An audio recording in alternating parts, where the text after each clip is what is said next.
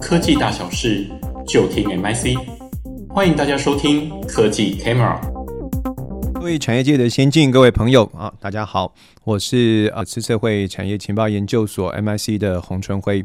非常高兴啊，今天能够在这边啊，在线上跟大家来分享 MIC 在过去这一段时间研究的观察。那我的部分主要跟各位报告，我们目前对整个 ICT 产业的啊中短期到长期前景的一些观察。在过去这一段时间，我们看见所有的产业的发展啊，其实都面临了许多外在环境的变数啊。那所以在我们的标题哈，我们也看到我们的团队说哈，在二零二二年啊，全球的经济表现啊是受到了天灾跟人祸各样事情的影响哈。那我想天灾大家都晓得哈，那在呃其实也不是只有今年，在过去的两年多来，我们看到新冠肺炎的。疫情呢，持续着在影响我们的产业的发展，哈，影响整体经济的发展。但不但如此啊，那我想在过去这一段时间，今年以来，我们也看到这一个俄乌战争的一些变化，哈，那进一步的也带动了全球的通膨的压力啊。那因此，我们也看到许多的经济研究机构在过去这一段时间也调降了。对全球经济成长的预测，那在这一次我们 MIC Foreign Spring 当中，我们也有经济方面的专家来跟各位呃说明目前这方面的一些变动的情景。但总而言之啊、我想在过去这一段时间，我们所有产业界朋友啊，同样很辛苦啊。我们看到的是，面对这些外在环境的变数，实在是持续的在冲击着经济的。发展也影响了产业的表现啊，我们就看见整个从资通讯产业到上游的半导体产业，他们面临了一些产业上面发展的议题啊。那因此接下来就跟各位报告我们所目前看到的一些产业重点的议题。这个议题，我想呃各位刚刚已经跟各位报告过哈，这个俄乌的战争啊，超乎我们所预期的时间啊来得更长啊。因此呢，它也造成了一方面。哈，通货膨胀的这个压力啊，另一方面哈，也引起了全球经济啊下修的风险啊。那我们看到，不管是 EIU、IMF 哈等等哈。他们这一些啊，国际上的一些预测机构呢，其实都已经开始去下修我们这一个啊全球经济的成长率啊。当然，这里面我想一个最主要大家目前关切的议题啊，就是这个物价指数的一些变化。那我们可以看到，包括原油、天然气这些能源哈，或是一些大宗物品的价格上涨，还有这个运输成本的上涨啊，都会。进一步的影响到这一些市场的需求啊，这里面我们也看到，它也对整个 ICT 产品的采购力道造成了影响。那同时对业者的营运来说，也造成许多不确定性的这个不确定的因素啊。那这边也看到啊，它可能会影响到厂商的一些获利能力。我想这个都是值得我们持续去观察的。那这个乌克兰跟俄罗斯的市场哈，它其实占整体 ICT 的市场相对的。比例是有限哈，因此呢，这个呃直接的冲击哈，相对的是比较少哈。但是呢，因着这个战争对全球整体经济的影响，还有部分零组件供应的零影响啊，比如说半导体所需要的一些气体等等这些的影响啊，其实都值得后续啊大家持续的去关注啊。那另外一个重要的议题是中国大陆哈，那中国大陆在过去这段时间哈，跟全世界大部分的国家不一样的是，采用了呃严厉严格封城的方式啊，去控制他们的疫情啊，这样的一个做法，其实呢，当然会这个代价是他们的经济成长啊，消费活动。都会受到影响哈，尤其这一次重灾区包括上海、昆山、苏州等地啊，那前一波在深圳、东莞等地啊，这些都是沿海城市，而且呢是许多重要的 ICT 产业供应链的集中地啊，也因此呢，这里面我们可以看到整个供应链的秩序受到一定程度的影响。那过去我们看到的是啊，我们的业者因为美中科技战、美中贸易战哈，因为之前新冠肺炎疫前一波疫情的影响之下，已经陆续开始进行生产据点的分散啊，所以呢，我们观察哈，影响的幅度。好，相对的哈，没有这个过去哈刚开始有新冠肺炎疫情而来那段时间那么的严重啊。但是呢，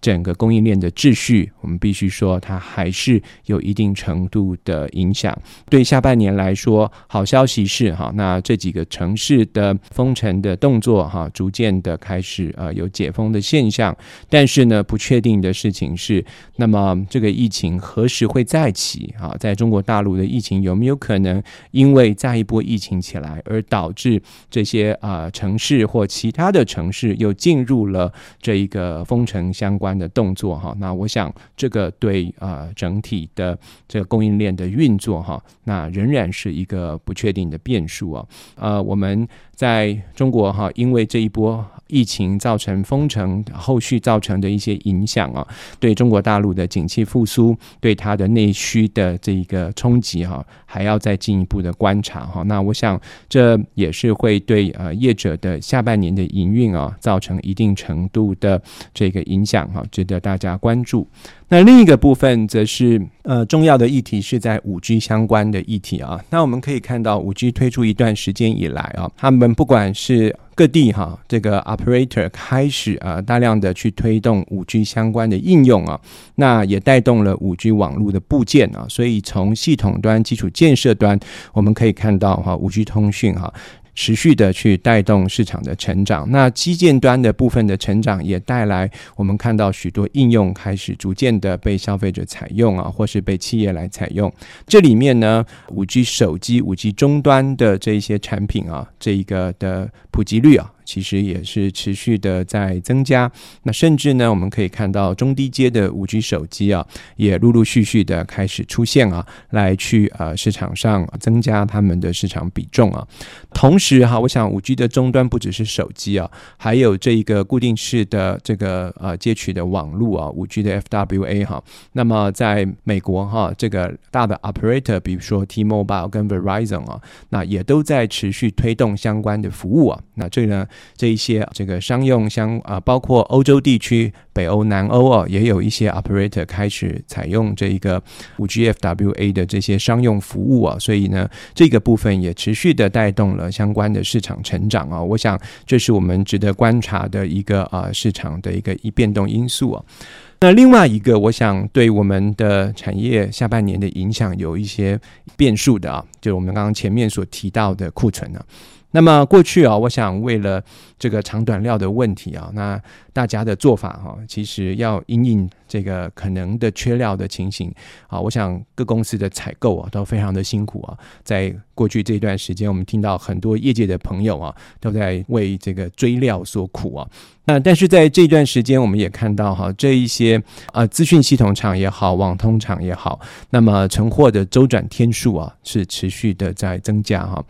这里面我想呃大家维持这个啊高材料库存的水位哈，那有其这个不得已的考量啊。但是呢，在面临这个景气的转折点啊的时候啊，那么刚刚前面提到部分的产品啊，已经陆陆续续开始啊出现这个需求没有如之前来的这么大幅成长的一个现象的情况底下，这一类的这个库存的调整啊，那要如何去呃进一步的来进行啊？这也是需要啊进一步的去观察的地方啊。我想这个库存的提升啊，也是我们将来必须去在今年下半年以后啊要去观察的一个重要的课题啊。对半导体来说呢，那么在二零二二年今年哈，有机会哈，这个供需哈可以恢复。均衡哈，到了下半年哈，陆陆续续，当然不见得每个产品都有都可以做到，但是应该会比过去一年多两年的状况要来得好一点呢。但是呢，这里面我想也面对几个议题哈。第一个当然包括像我们这边提到的消费性电子终端需求确实啊开始减缓了。刚刚前面提到笔电啊、手机，包括面板的需求哈，已经开始有收敛的现象啊。刚刚前面也提到哈，那终端业者哈，这个因着长短料的关系哈，那过去提高库存，在未来这一段时间也会逐渐的开始进行调整啊。啊那因此呃，这个地方对半导体的需求来说啊，有机会啊，在这个有可能会在今年的下半年，或是在明年，我们会看到因消费性电子相关的这些应用啊，那会出现啊。逐渐缓和的一个现象啊，那至于在呃另外一个部分是中国大陆哈，那中国大陆刚刚前面已经提到了哈，它的疫情啊的一些影响哈，可能会导致后面哈还有封城的风险呢，这样的一个情况，我想对物流。对这个啊、产品在当地的生产制造等等哈，甚至部分的零组件如载板的一些产能啊，都有可能会受到影响。这个地方也是啊需要持续去观察的哈，这也是一个不确定性因素啊。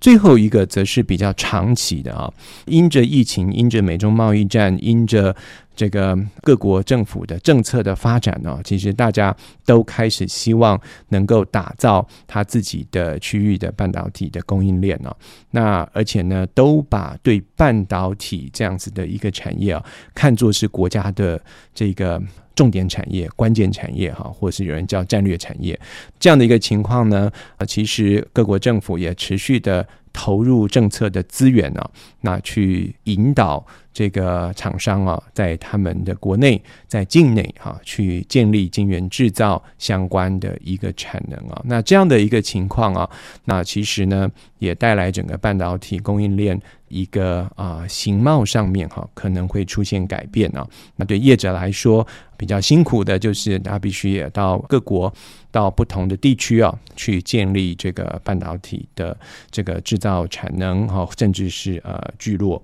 那我想这都会是未来哈，那对半导体产业的运作造成一定程度影响的一个重点的一个关键的因素啊。那也因此，在我们的观察里面哈啊，我们认为在短期来说，ICT 产业哈有可能在近期出现一波转折啊。这里面充满了非常多不同的这个外在的这个杂讯啊，包括说这种这个一不管是因为疫情或是因为这个战争啊所带来的国际局势的变化，或是。我们看到的是之前就已经有的长短料等等的这些问题啊，也对供应链的秩序有所影响啊。但我们认为，在今年的下半年这一波的这个转折哈，在短期的转折之外，我们看到的是啊，整个国际的环境啊，这种诡谲多变的一个情形哈，很有可能哈变成是一个新的常态。那这时候，我们的业者可能不能只有短期的应变哈，那需要有长期应变能力的提升啊，这也是我们所提的韧力啊。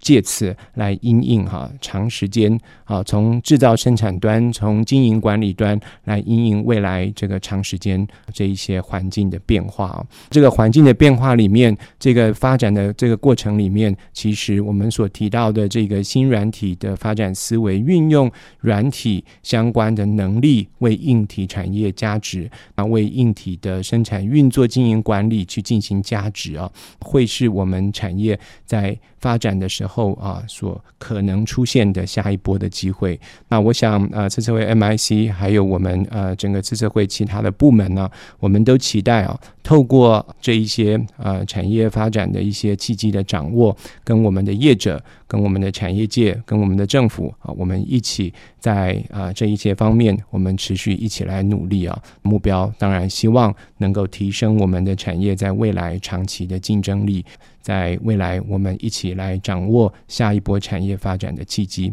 那以上是我今天跟各位的报告。未来若有任何相关呃需要进一步讨论的这些议题，也欢迎各位随时跟我们联络。谢谢大家。